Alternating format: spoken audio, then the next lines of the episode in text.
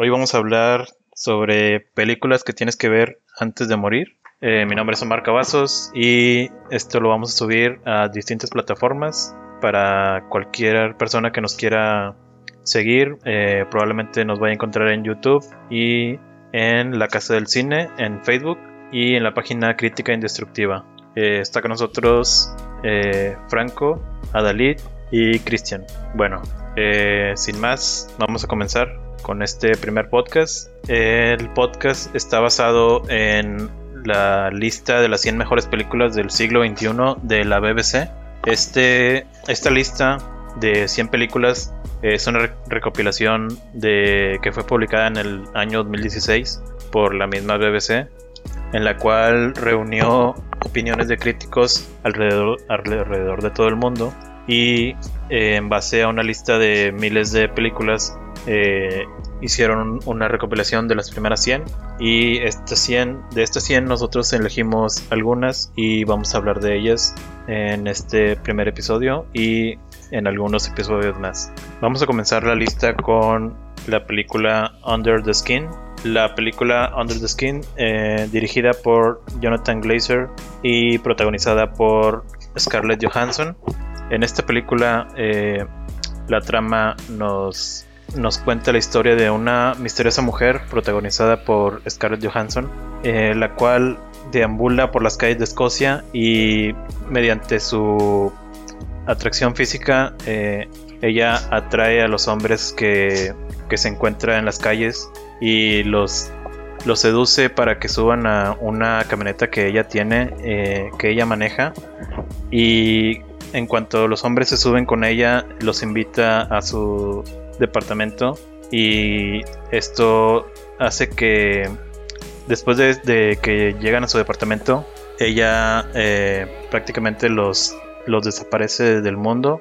Eh, no queda suficientemente, suficientemente claro si los devora o si los teletransporta a otras partes. Es una película muy surrealista y está basada en una novela de Michael Faber eh, la película compitió por el León de Oro en el Festival de Venecia del 2013. Eh, lamentablemente no ganó. Y lamentablemente tampoco pudo recuperar eh, su presupuesto de 13.3 millones de dólares. la película se quedó, debido a su naturaleza poco ortodoxa, se quedó muy corta en la taquilla. Pero, pues es muy fácil encontrarla simplemente si tienen Amazon Prime.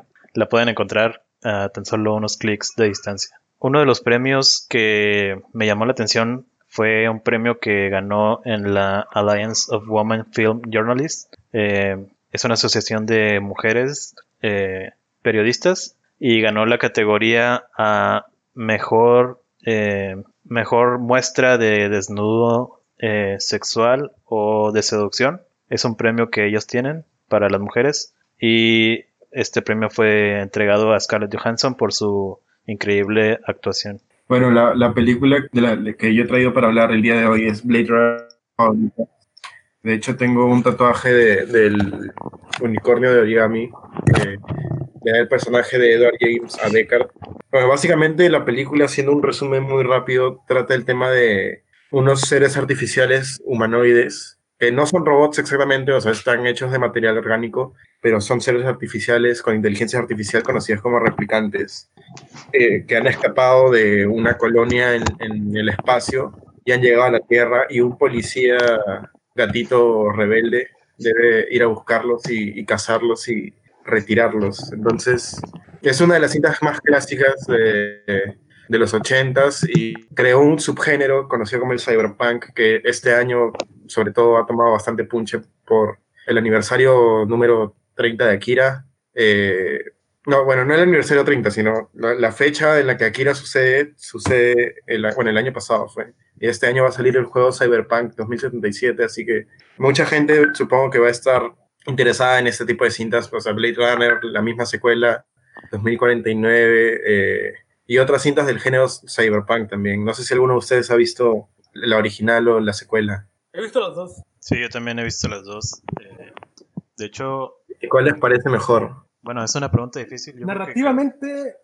narrativamente me gusta más la primera, pero en efectos, en lo visual, me gusta más la, la de la de Villeneuve, me parece mejor. Sí, en efectos, le, pues la, la, O sea, creo que todo el tiempo que ha pasado ha- se ha consumido eh, una- un gran avance en, en cuanto a efectos y, y también la cinematografía de, de Roger Dickens. Roger Dickens. Eso fue algo que dio un toque que no ten- que pues la primera película no la tiene. De hecho, yo considero que la primera película se ve demasiado oscura. eh, como demasiado qué? demasiado oscura. Hay, hay partes que, que, pues, demasiado qué? oscura. Un, fil- Mm, un filtro Snyder. Sí, bueno, de hecho Snyder está ins- inspirado está, está muy inspirado en, en Blade Runner. se inspiró en el director de fotografía de la película se llama Jordan Cronenweth. O sea, Cronen- llegaría a diferir con, con- con tu afirmación por el hecho de que, o sea, en- el setting de la película es un planeta contaminado, la luz del- con, con contaminación eh, que evita que la luz del sol se filtre bien por, o sea, por el, el lugar, ¿no? Entonces, eh, o sea, creo, creo que es una, o sea, por ejemplo, Snyder no tiene una necesidad narrativa de meter filtros azules. Personalmente a mí me gusta, pero entiendo que no es algo que sea del agrado de todos. En, en cambio, en Blade Runner creo que es un punto importante para mostrar la atmósfera de la ciudad. Además que también el presupuesto de la película fue relativamente bajo para, para una cinta de este tipo. Eh, o sea, creo que es un, o sea, me sorprende mucho la calidad visual que se logró eh, con un presupuesto de solo 28 millones, que para la época no, no era como que algo que eh, algo muy grande como para una pe- película de ciencia ficción, ¿no? Además, hay, hay, hay una gran base de fans que siguen la película desde hace años, o sea, recrean los modelos de, por ejemplo, el Zeppelin que, que, que pasa como que las imágenes de, de las columnas exteriores o el edificio de Tyrell. Entonces, creo que más allá de, de la calidad de la película en sí, ha creado un impacto cultural que no muchas películas consiguen. Claro. Sí, pues de hecho yo o soy sea, fan de la película. No, no digo que sea mala. Solo, de hecho, mm, para mí es de las mejores películas que... No, claro, claro, entiendo, entiendo tu punto. De hecho, yo hablé de ella en el, en el podcast de eh, El Club de los Vigilantes. Les mando un saludo. Y ahí también eh, todo lo que... eh, del impacto cultural que tuvo el Cyberpunk con, con Blade Runner a partir de, de su, de su estreno. Eh, básicamente es la película que es padre del Cyberpunk. Eh, todo lo que veas después de esa época está inspirado en Blade Runner. Eh, Christopher Nolan. Cuando Christopher Nolan, un dato curioso que encontré es que Christopher Nolan, cuando estaba grabando el- el- la trilogía de Batman, obligó a todo su crew a que vieran Blade Runner en, en las pausas que tenían mientras estaban grabando, para que tuvieran a inspiración. verla, sí, sí. Obvio, o sea, en, el sentido más este, detectivesco de, de la película, creo que. O sea, creo que ese es un, un- un tema que se pasa muy de largo. O sea, la, Deckard me parece un protagonista muy. mucho más rico de lo que a simple vista uno puede creer, ¿no? O sea, es, es de cierta manera una. O sea, tomar un personaje que era un estereotipo de los años 30 o 40 del cine negro, Sí, Eh, de películas como El Maltés, ¿no? Y, y traspasarlo a un, a un futuro en el que él ya no es, eh, por decirlo así, o sea, es, es una persona que, que quiere solucionar toda la fuerza, pero está enfrentándose a un enemigo que físicamente lo destruye. Por ejemplo, en la escena con la- el final cuando pelea con Bati, Bati le tiene una superioridad física que, que es imposible igualar para él, ¿no? Sí, Entonces, como que el, el personaje de Descartes en sí tiene que, es- o sea, tiene todas las de perder y aún así trata de seguir adelante y como que a- analizar su, su, su razón para seguir es como que un tema muy, que me parece muy interesante, o sea, como protagonista. sí, y la película cumple con todos los checks de el cine noir. El protagonista detective retirado, la fe fatal, el misterio que tiene que ir resolviendo y los asesinatos múltiples, la violencia. Todo el cine noir está ahí con un toque de ciencia ficción. No sé si alguno ha tenido la oportunidad de leer el libro de, en el que está basado, de Philip K. Dick, eh, Sueñan los androides los- con ovejas eléctricas. No, no lo he leído. No, Sí. tengo- La verdad, no. no he tenido el gusto. Yo tuve, ¿Qué tal tuve la suerte de encontrarlo en una serie de libro y, o sea, el, libro y la película son casi diametralmente opuestos, ya que el, libro se basa mucho más en, en el aspecto de lo espiritual contra lo tecnológico. Entonces hay, un enfoque muy grande en lo que es la religión que se practica en este futuro distópico, que es una religión basada en que todos los huevones se conectan a unas máquinas que hacen que sientan lo mismo y o sea, es una experiencia psico, psicomágica con drogas. O sea, el libro es mucho más que la película y eso es algo bastante difícil de decir porque la película para la época en la que salió te hacía formularte preguntas que nunca habías tenido la necesidad de formularte. Entonces, o sea, creo que es una, una cinta muy avanzada su época y que ha hecho historia. O sea, es una película que probablemente dentro de 50 años la gente va a seguir viéndola, ¿no? Claro, sí, pues. Va, yo tengo una pregunta, sí, creo que algo interesante que había escuchado respecto a la película. Hay gente que compara estas dos obras que viene siendo Blade Runner y Dune. ¿Por qué crees que las comparen? ¿Cuál? Dune. ¿Blade Runner y cuál? Dune. Dune. Va a tener un remake. Dunas. Dune, ajá. Bueno, las, comparan porque eh, van a tener el mismo director y porque están basadas en libros que son escritos por genios de la ciencia ficción, pero según yo no comparten mucho temáticamente, aunque no los he leído, pero los que no han leído, que yo, que yo he leído críticas, dicen que no se parecen en mucho, pero no sé, la verdad. Pues si tienen... O sea, Duke creo que también llega a abordar algunos temas sobre la, apreciación personal, o sea, el lugar en el mundo y cosas. igual son temas universales, pero supongo que más ahí más o menos sería mi comparación con los dos.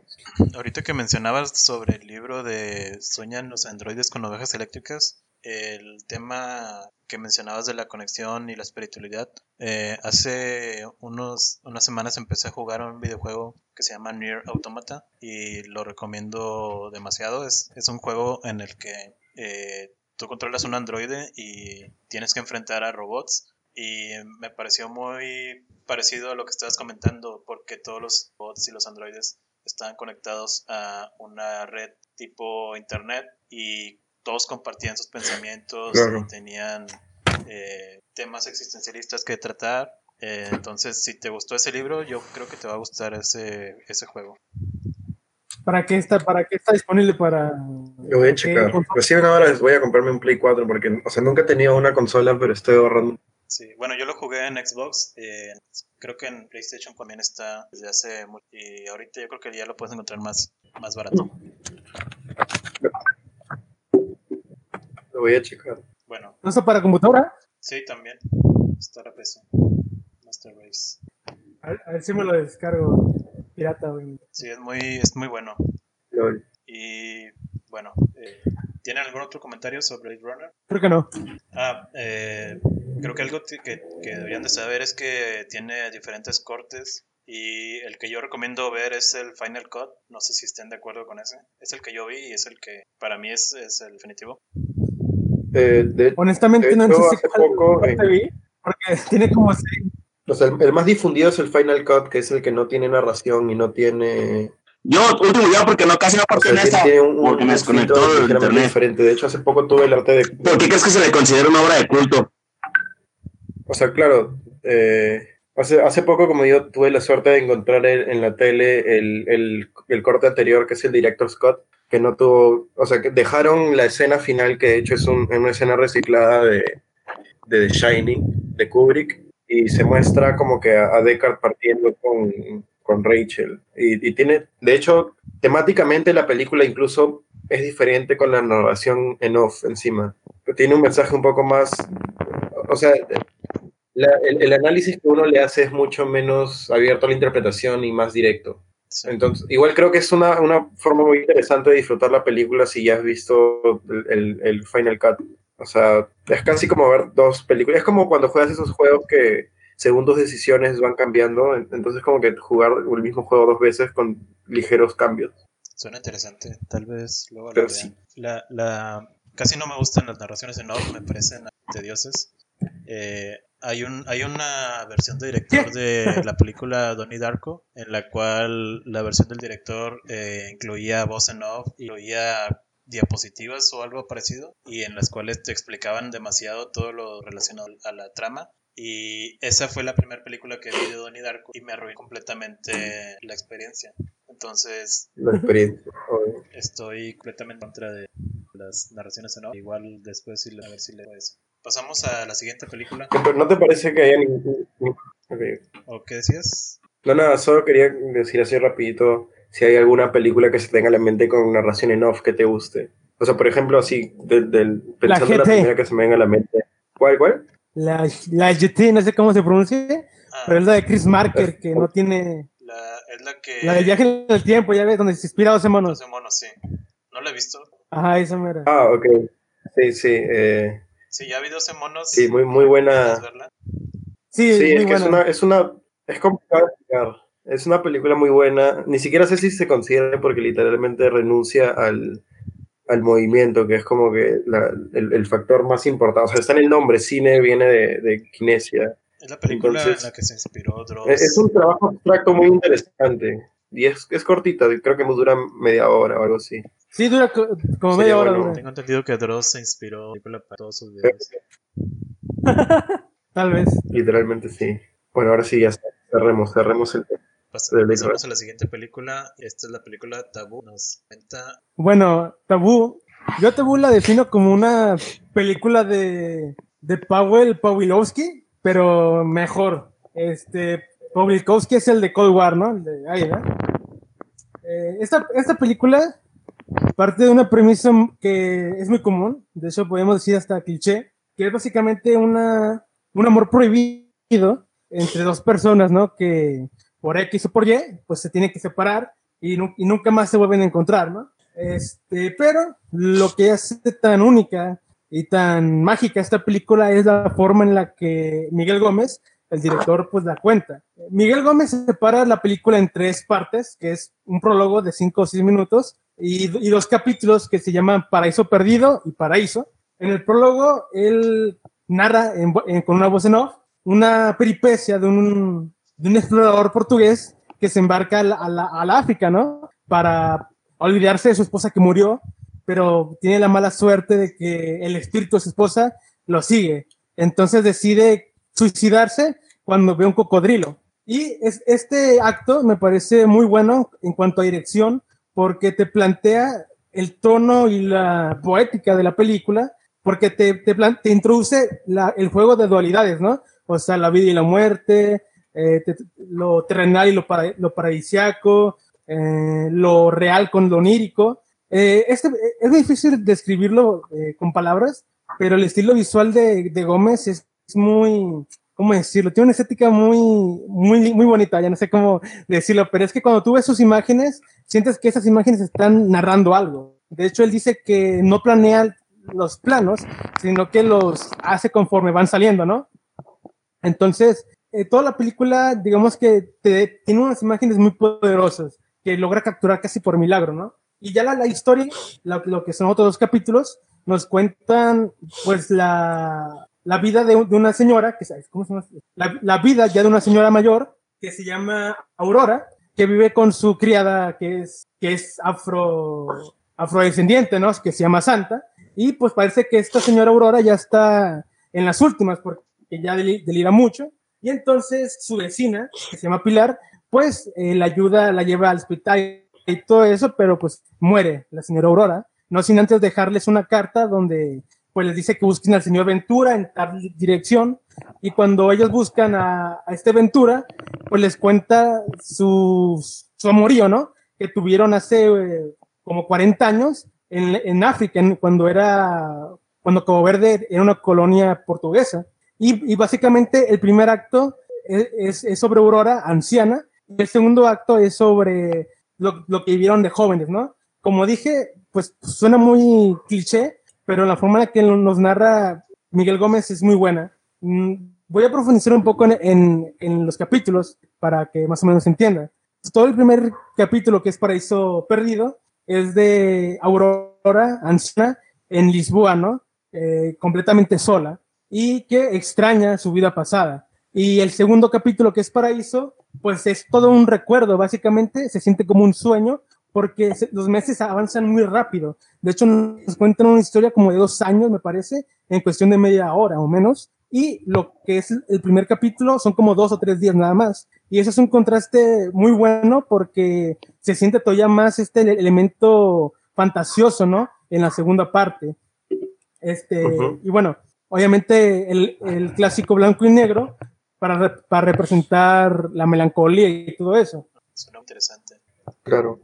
¿De qué país es? Es de Portugal, eh, y es, pero se filmó en, en, Cabo Verde también, o sea, es una parte de Lisboa y otra Cabo Verde, ¿no? Eh, la película, como un dato curioso, ha sido muy, muy, muy, muy bien recibida por la crítica. De hecho, ganó varios premios en, en el año. Ganó, ganó, el premio Sofía a mejor película del año. Los premios Sofía son como los Oscars de Portugal. También ganó el premio mejor película en el Festival de Ghent y el, el premio Fipresci en el Festival de Berlín. Este premio es el que otorga la prensa, básicamente. Y por muchos críticos está entre las mejores de la década. Y si no la han visto, la, la recomiendo bastante. Como, como dije, si les gusta Cold War o Aida, pues esta les va a gustar todavía más porque tiene un estilo muy parecido, ¿no? Eh, en cuanto al lenguaje y montaje. También es en, es en blanco y negro, ¿verdad? Acabo de buscarla en, en Google y, y, sí tiene muy sí, buena esa, fotografía.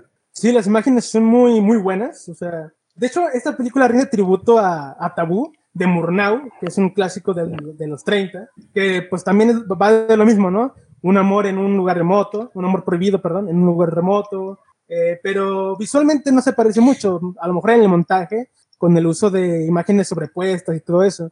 Pero, pero la verdad sí la recomiendo uh -huh. mucho. Es una película que te lleva un viaje tan mágico que muy pocas veces, la verdad, eh, lo he sentido así. Con un par de películas, la verdad, lo puedo comparar, como la del largo viaje hacia la noche, o que también tiene, un, tiene una parte onírica y que es totalmente llevadera, o sea, te envuelve, ya sea con las imágenes, con la música, con, con los eh, escenarios que retrata, la música que, que la, la, música no hay casi soundtrack, ¿eh? pero es muy buena.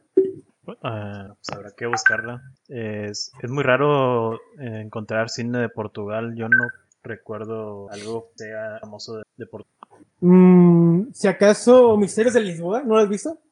¿No? Es de no, Ruiz, es como que la más famosilla.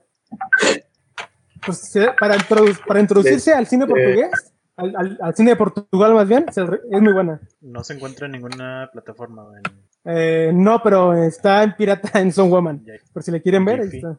Mm.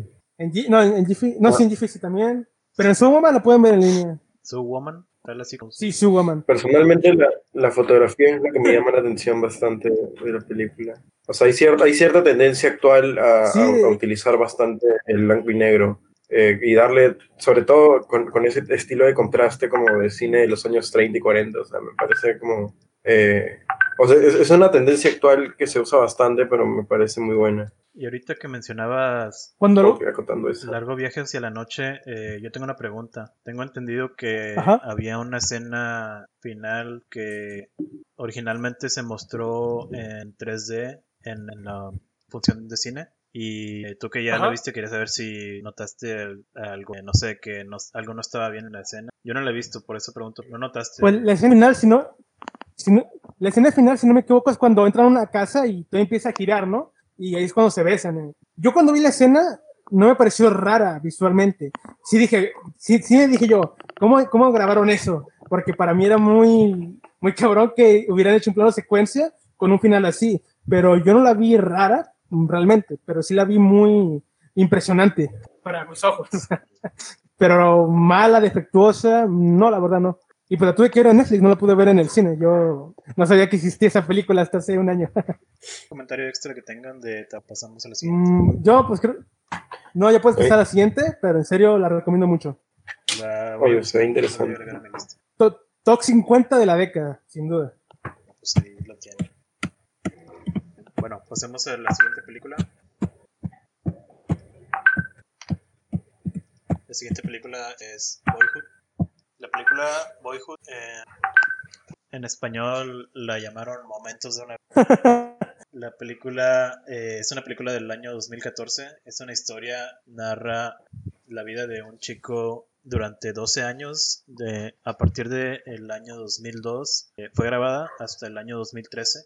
Nos cuenta la vida de Mason. Y es un chico de 6 años que vive una vida normal en los suburbios de, Estados Unidos. Y conforme, pasan los años vemos su vida, vemos cómo de sus padres levanta problemas, eh, vemos que se casa, cosas que parecen mundanas pero como lo vemos desde la perspectiva del chico, eh, son, son, son dramas eh, inmensos para, para la vida de él, ya que todos estos sucesos pues marcan lo que es él y su personalidad y van a ser parte de él durante toda su vida. Entonces, cada vez que vemos algo en pantalla es algo que parece mundano, es algo de y yo, eh, bueno, esta película está dirigida por Richard, Richard Linklater y está protagonizada por el Train y con la actuación de Ethan Hawke. Y Ethan Hawke es el padre del chico en este caso eh, Richard, Richard Linklater eh, es conocido por la trilogía de Before, eh, Before Sunrise, Before Sunset.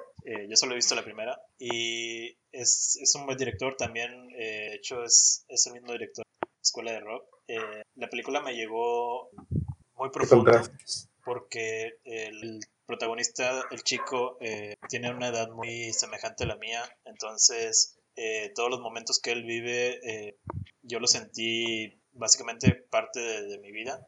Eh, cada vez que había un suceso en la vida del chico, yo recordaba parte de mi infancia, parte de mi junto hasta el punto final. Él comienza a ir a la universidad. Eh, ahí, cuando él llegó a la universidad, eh, se estrenó la película en el 2014, fue en una época en la que yo también estaba en la universidad y me pegó de una manera, no sé si sea el mismo, vaya a ser lo mismo para las demás personas, pero para personas de mi edad, eh, creo que es, es una, una, película que les va a llegar, no sé si tengan, si ya hayan tenido la... No, la tengo en mi lista, si la quiero ver, desde que estaba la primicia, que te vendían esto de que el niño fue grabado pues mayor parte de su infancia y la película crece, digo, el niño va creciendo y la cámara lo va, lo va acompañando en sus situaciones. Creo que era algo que me llamaba bastante la atención. Yo sí la vi en su momento, pero eh, no recuerdo mucho de ella porque la vi cuando tenía 16 años. Este, y, sí, y recuerdo que sí me gustó mucho eh, la, la, trama, vaya, dejando de lado el dato de que fue grabada en dos años. Me pareció que la trama era, era buena, nunca la sentí pesada. Eh, y me llama la atención de que probablemente esta sea la película pináculo de, de, Richard, ¿no? Porque él siempre ha tenido esta como que ambición de retratar el tiempo de una forma realista, porque la misma trilogía de Before eh, transcurre a lo largo de 20 años, me parece, ¿no? Sí. Eh, y, vas viendo cómo va creciendo los actores, los protagonistas, ¿vale? Y se siente real, se siente verosímil. Y creo que Boyhood es un experimento bueno y que, como digo, creo que representa el, estilo o la ambición del, director en todo su esplendor. Sí, eh, encontré varios datos de, de, la película. El que me pareció más eh, extraño fue que la, la protagonista, eh, que viene siendo la hermana del, del chavo, es la hija del director. Y originalmente el director no tenía planeado que su hija participara, pero la niña estaba muy insistente en que quería ser la protagonista y le hizo varios berrinches hasta que el director aceptó ¿Mm? ponerla como protagonista, bueno, como coprotagonista. Y. Puro nepotismo. Sí, y después de unos, unos cuantos años eh, de que ya habían grabado, la chica perdió interés en, en seguir y eh, por eso hay varias, hay varias partes de la película en las que casi no aparece y después de otros años eh, volvió a tener interés en terminarla y son las escenas en las que sigue apareciendo otra vez con algo de protagonismo. Eh, creo que fue una mala elección poner a su hija. Eh, la verdad es que sí. no, no recordaba eso porque la vi hace mucho. Este, pero, pero me imagino que llevar un proyecto por tantos años es muy, muy complicado y pues yo me imagino que mucha gente salió en el transcurso. Sí, de hecho, eh, otro dato que encontré es que los actores no estaban obligados, no estaban obligados a seguir. Eh, por ley, eh, creo que hay un máximo de 12 años en, en, la cual los actores no pueden, no pueden seguir grabando. Y esta película, creo, no, creo que son menos. Sí, porque la película tardó 12. Creo que son 7 años. Y después de 7 años no estaban obligados a seguir, pero los actores quisieron seguir por, por ellos mismos. No están, no estaban ligados a un contrato. Qué compromiso, ¿eh? ¿Cuánto duró en total el, la filmación del proyecto? Fueron 12 años. ¿Cuántos años fueron? 12. ¿En qué años empezó? Empezó en el 2000. ¿En qué años empezó? 2002. ¿Y, cuándo salió la última película de, de, la trilogía Before, sabes? 2012, ¿sí no? Creo que sí, muy cerca de esa, de esa fecha. O sea, ya, ya, ya estaba a media trilogía cuando decidió o sea, se nota que, que el director tiene eh, esta costumbre de, de, realizar varios proyectos de larga duración a la vez, ¿no? Sí, yo creo que es un director muy, extraño. 2013 salió. Muy entregado. Sí, tiene mucha experiencia. Sí, le gusta experimentar con el tiempo. Y otro dato que encontré eh, es que en la película nunca especifican de qué año están hablando. Te lo, te lo dan como con con pequeños objetos que ves en, en la película eh, o con canciones que están en el soundtrack y por eso te das cuenta en qué año están ubicadas las escenas, pero nunca te, te lo dicen como ya ves que en las películas aparecen eh, tal año y empieza la escena. Eh, esto nunca pasa en la película y es algo que me pareció una buena elección porque cuando alguien te muestra con letras o muy explícitamente algo eh, básicamente te está diciendo que eres un tonto y que no puedes deducir cosas. Y me pareció una muestra de respeto hacia el espectador eh, dejar esto a, la interpretación o a la deducción del propio. Hay un capítulo de Los Simpsons que hace una parodia completa de la película. El episodio se llama Barthood, es de las malas temporadas, o sea, de las nuevas.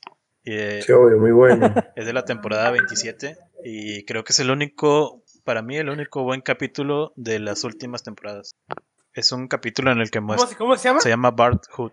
Son varios, varios ah, capítulos del futuro me parecen buenos, personalmente. Sí, en ese, en ese capítulo muestran eh, a Bart como el protagonista y van mostrando el crecimiento de Bart a través de los años, como sucedió en la película. Y me parece un buen capítulo, la verdad. Sí me llegó.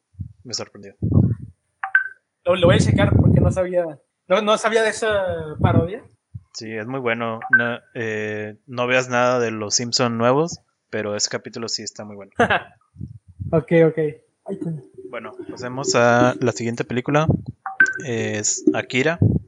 Y nos lo va a comentar Franco. Ok.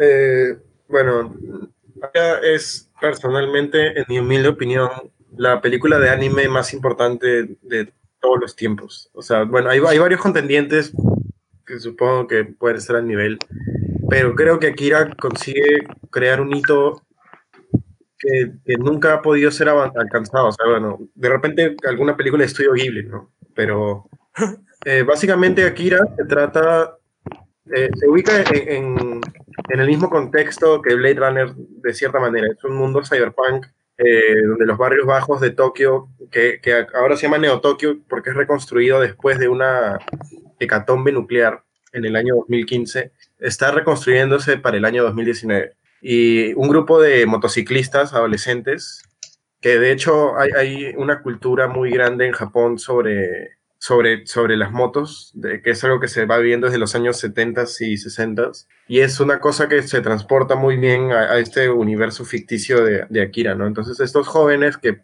han sido, digamos, eh, decepcionados por la sociedad en la que viven, porque los adultos se ven que son o corruptos o estúpidos o...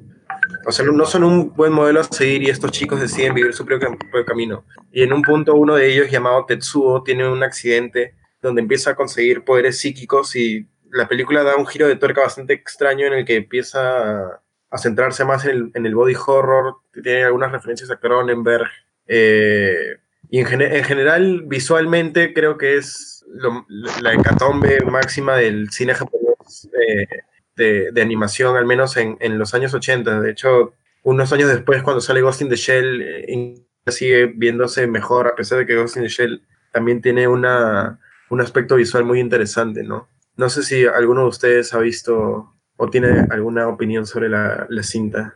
Sí, yo sí, yo la he visto, he visto bueno, Aquí era Ghost in the Shell. Me parecen muy buenas, me parece mejor el soundtrack de Ghost in the Shell, pero aquí era temática muy, muy eh, propia. El soundtrack. Sí, también es, es muy bueno el soundtrack. Eh, y no sé, si, no sé si es mi imaginación o el grito de Tetsuo es muy parecido a Sasuke y Naruto. Sí, o sea, probablemente es una inspiración, ya que eh, Masashi Kishimoto, el creador de Naruto, en una entrevista que leí hace un tiempo que viene en, en la parte de, o sea, en los tomos del manga, cuando los compras, tiene un, como un textito que, que, es escrito por el mismo Kishimoto y ahí cuenta que el weón era, o sea, no, le, no estaba muy interesado en dibujar ni nada, de hecho él era muy fanático del béisbol, pero un día vio el póster de Akira y desde ahí tuvo una obsesión con el anime, se compró todos los tomos del manga, entonces hay una fuerte inspiración de varios tropos que se ven en el shonen en general que provienen de Akira. O sea, el, protagonista gamberro, como en, el sentido más español de la palabra, eh, como que un protagonista que, que, que, se cree gracioso, que es el líder del grupo, que es un poco rudo. Sí. Y eso es, un, es una personalidad que se transporta bastante al, al anime actual, ¿no? O, el, o el, el, personaje que es un poco más tímido, que en este caso es Tetsuo, pero que tiene mucho poder en su interior. Entonces, Akira marca un, un hito que va a ser seguido durante los años siguientes en, en general en, en, el anime, incluso fuera del anime. O sea, por ejemplo, Matrix eh, tiene, tiene bastantes referencias a Akira, muchas películas eh, que, que, se inspiran en, en, Akira y también en Ghost in the Shell, ¿no? Para, para crear su, su estética. Sí, de hecho, la, la parte en la bueno. que van las motos y las luces se quedan como plasmadas en el por donde van pasando. Eh, yo lo he visto replicado en miles de, de veces no sé si sea al, de ellos. Al igual que el barrio de la moto también, cuando Tetsuya derrapa la moto, la he visto ah, también esa escena sí. Ajá. en demasiadas ocasiones. Ah, la parte donde su brazo se está transformando en, en mecha monstruo, también creo que ha inspirado a muchos videos. Lo hacen, oh. referencia en hora, en hora de aventura. Y en Kino Fighter. Y en el Kino Fighter es el personaje así. ¿Cómo, cómo? Sí. Hay un personaje de ah, Kino Fighter. Un llamado de King of Fighters, ahí aparece un personaje llamado K9999, que es como una referencia al otro personaje que se vuelve, que tiene los poderes al final.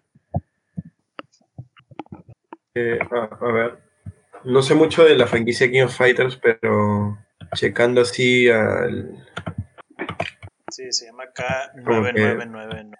Eh, superficialmente el personaje, el diseño sí es bastante similar, inclusive el especial, el poder que tiene es, es casi una copia. Sí, y es, es de malos jugadores utilizarlo porque es carrilloso. Uh -huh. Oye, Obvio, hasta la capita hablaba comparando Ghost in Shell y Akira. Ghost in Shell fue llevada a la pantalla en el live action. ¿Qué opinarías de que quisieran hacer a esta película también en ese esquema? Un live action. De hecho, por ahí habían estado comentando la posibilidad, no, no, sé, no sé si, no sé qué tan avanzado es el proyecto, pero ya se tenían la idea con Taika Waititi de director, que la, personalmente no, no es el director que preferiría para una película así.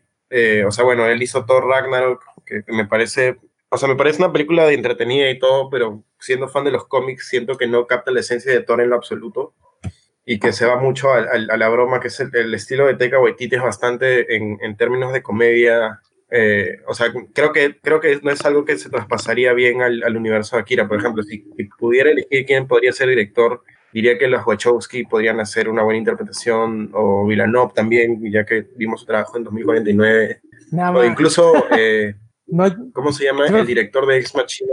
Alex, Alex Garland, ese es el que yo te iba a decir. Sí, Alex Garland tiene muy, es Sí, muy yo- bueno para adaptar Sí, ciencia eh, ficción. bueno, él es escritor de ciencia ficción. aparte- O sea, que ya a pesar de que tiene un con estilo lo- un poco más Con el realista, terror. apegado a nuestra, a nuestra Ah, sí, de hecho él, él es maestro del terror. Claro, o sea, me parecería que podía traspasar bien. Creo que Alex Garland sería la... O sea, pero sí me gustaría ver eso, aunque supongo que lo recontextualizarían al, al, al, al mundo occidental y Estados Unidos, como, como ya hicieron con Ghost in the Shell, porque dudo mucho que hayan aprendido del error que tuvieron en Ghost in the Shell y, Mejor y que dejarlos hacer en Japón. A no creo que sí, Hollywood eh, esté dispuesto a adaptar a Akira tal como está. La esencia de Akira es la devastación que ocasiona las bombas atómicas. Y Estados Unidos eh, no creo que quiera propaganda anti bombas atómicas, siendo que ellos son los que donaron las misiles. Entonces, creo que no, no hay forma de que Bueno, es posi- aprueben es posible. esa esencia. Se lo deberían dar a, Ta- a Takashi Mike. Nomás que le den el presupuesto que iban a usar ellos y ya. ¿Sí, ¿sí ubican a Takashi Mike? Ese güey está loquísimo. No lo tampoco. ¿Qué No, ha dirigido? ¿O en qué ha, en qué ha trabajado? a Takashi Mike, como Takashi Mike. igual comentaste que habías leído el manga, ¿no? ¿Lo tienes tú? Eh, he leído parte del manga. Eh, es la, edición de Norma que, de hecho, es, es un tema bien interesante porque en el año 93, me parece, no estoy seguro si en el 92 93, Marvel Comics estaba en un momento un poco precario, o sea, un, momento un poco difícil económicamente, había vendido varios de sus derechos y ahí es cuando consigue la licencia de Akira. Y lo que ellos hacen es traspasar el, el manga blanco y negro que creían que no iba a funcionar para un público masivo estadounidense y transformarlo a color. De hecho, este, el, cómic, el manga de Akira transformado en cómic en versión norteamericana es el primer cómic eh, coloreado digitalmente en la historia que es un, es un dato que me parece bastante interesante. Sí. Y, y, de hecho eso fue lo, o sea, Akira fue la obra que generó el boom del anime fuera de, de Japón. De Japón. Por eso pues, es una de las obras más importantes. Pensé que había sido Astro Boy. No exactamente, o sea, Astro, Astro Boy es uno de los animes más importantes también, pero pero no era tomado como anime en esos tiempos. Astro Boy triunfó como una serie, ¿no? Y Akira triunfó como una película. Ah, pues claro, pero o sea, por ejemplo, Astro Boy que sale en los 60 eh, no era tan conocido ni, ni, tan aclamado en Estados Unidos, por ejemplo, que es el lugar de donde, de donde más se exportan cosas a otros países. O sea, de hecho en Latinoamérica tuvo bastante punche algunos animes, por ejemplo, Astro Boy, eh, eh, Meteor O, o, Candy, claro, que son series que, que nuestros padres veían sin saber que eran anime, ¿no? Entonces aquí es la primera obra que llega con la etiqueta de anime y llega a popularizar el anime como tal en el occidente. Por eso es una obra muy importante para, para la historia de, de, la animación japonesa. Bueno, eh, pues ahí lo tienen. Akira, creo que no está en. Yo no lo he visto en plataformas digitales. La tenía en Netflix, no sé si ya la quitaron. Estaba en YouTube. Creo que sí es fácil ah, encontrar. Más fácil encontrar en YouTube. Sí, se la vi en YouTube. Sí, está en YouTube en español, incluso me parece. Para los que quieran verla. Bueno, eh, pasamos a la siguiente película. Es Uncle Bunny y nos va a platicar. Ok, bueno, este. Bueno, el tío Bunny, que recuerda sus vidas pasadas, eh, fue dirigida por un director cuyo nombre es impronunciable para un, un occidental, pero lo voy a leer. Se llama Apichakpong Versatektakul, algo así. Eh, todos los nombres de ella son raros. Pero bueno. Eh, ¿De qué país es? Esta película de Tailandia. Ok. Ok. Este, bueno, lo que caracteriza a esta película es que es básicamente realismo mágico, ¿no? Eh, aquí no hay barrera entre la ficción y la realidad directamente es una mezcla de ambas. Y la historia va sobre, va sobre un, espérenme, se me olvidan los nombres que son muy difíciles de recordar, pero bueno, el tío Bunny, básicamente el protagonista, eh, está por morir por un problema renal que tiene, ¿no? Entonces decide morir en, la selva, pero para eso lo visita el, el fantasma de su esposa muerta y lo visita su hijo que estaba perdido y su hijo es esa cosa negra que se ve en el póster. No sabemos qué le pasó, da una explicación muy rara que honestamente no entiendo de por qué transformó en eso, pero ambos le ayudan a este viaje hacia la muerte. Al final, pues llega a una cueva donde supuestamente nació y ahí es donde él recapitula todas sus vidas. Eh, esta película es muy difícil de ver porque rompe completamente con la narración a la que estamos acostumbradas. A la, a la hora de que te mete las vidas pasadas, eh, te mete historias ahí en donde no sabes realmente quién es el tío Bunny. Entonces, al final, todo es una mezcla de historias en la que tú tienes que encontrar el sentido a cada una, ¿no? Aparte de que es muy simbólica, como pues el simbolismo obvio de que cuando entra a la cueva, pues regresa como que al útero, ¿no? O sea, a la madre tierra, de donde nacemos todos, vaya. Eh, y he leído por ahí de que tiene muchas influencias, pues, de, de cosas folclóricas tailandeses, que honestamente no conozco, que me he puesto a buscar, pero pues que cada quien le hace interpretación. Supuestamente bebe de las cuatro grandes verdades del budismo, eh, que es una especie de filosofía que ellos tienen, eh, y que desglosarla aquí sería una, una, una, tarea muy difícil para alguien que no conoce el budismo. Pero creo que para alguien que no sabe de nada y quiera verla, se le va a complicar un poco. Así que si le van a ver, mm, recomiendo que vayan muy, muy conscientes, muy mentalizados de que es una película muy rupturista con todo lo que conocemos como cine, como narrativa más bien. Vamos a ver metidas historias ahí de por medio que no tienen sentido o conexión aparente. Los personajes son muy locales, son muy tailandeses y, y, empatizar con ellos a lo mejor va a ser un poco difícil, pero estéticamente me gusta mucho porque la espiritualidad que transmite las imágenes es casi palpable realmente, o sea, es como sueño en otro idioma, que es mexicana, que tiene unas tomas de los bosques, de las cuevas, que se sienten muy, eh, ¿cómo decirlo?, folclóricas, no sé cómo, no sé cómo expresarlo, pero tú la ves y dices, esto es mexicano. Eh, algo que pasa también, tú ves los bosques, ves los ríos, ves los, el sonido de la misma naturaleza y sientes que estás ahí. Entonces te transporta, eh, al menos sensorialmente, con mucha eficacia. Muy interesante. Eh, yo acabo de ver hace poco la de Sueño en otro idioma y sí, también, como lo platicas, sí me suena muy parecido. Similar. Tiene mucho de... Sí, de hecho... Meta, eh, la, ¿cómo dices? La... Realismo mágico, ¿no? mágico. la fantasía. Sí, como Gabriel García Márquez. Sí, de hecho, te digo, hay una tendencia en Tailandia de hacer realismo mágico. Hay muchas, películas así, pero esta es, digamos, como que el pináculo, es la, lo máximo ¿no? que se ha hecho. Y la verdad, creo que sí es la mejor de las que he visto yo. Y, la recomiendo mucho para empezar a ver cine tailandés, que es muy, muy diferente a, pues, a lo, que, lo que hacemos por este lado del charco. Habrá que buscarla. Sí, la pueden encontrar creo que en... Está en Woman también. Woman es, eh, es una plataforma eh, de streaming, o sea, bueno, obviamente es pirata, pero solamente con buscarla y ya le das play y ya aparece. O tiene acortadores y virus. no hay que descargar. No, puedes verla sin registrarte directamente o puedes bajarla a través de un link que ellos te dan. Eh, yo recomiendo verla directamente porque no... Tiene buen servidor, vaya, no, no, se, no se la guía tanto. Ok. Eh, pues creo que ya nos quedamos sin más que decir. Eh, creo que hasta aquí sería bueno dejar el, capítulo, ya que estamos cerca de la hora. Eh, este capítulo se va a subir, como les dije, al, grupo de la Casa del Cine y en la página de Facebook que les, les pasaré luego el, enlace y a la página de YouTube, perdón, y el Crítica Indestructiva en Facebook. Eh, no sé si quieran ustedes promocionar alguna de sus páginas o, eh, su perfil, lo que ustedes gusten. Mm, no tengo nada que, promocionar de momento. Lo mismo. Eh, yo sí puedo decir así algo rápido. Pueden seguir página a One Point Tip donde las cositas de algunos podcasts, algunas ilustraciones de cine, pósters alternativos y ese tipo de cosas artísticas y curiositas. Muchachos. ok. Va, va, va, va. Ahí lo anotas para darle like. Bueno, me pasas el enlace para. Creo que ahí la tengo, pero igual. Eh...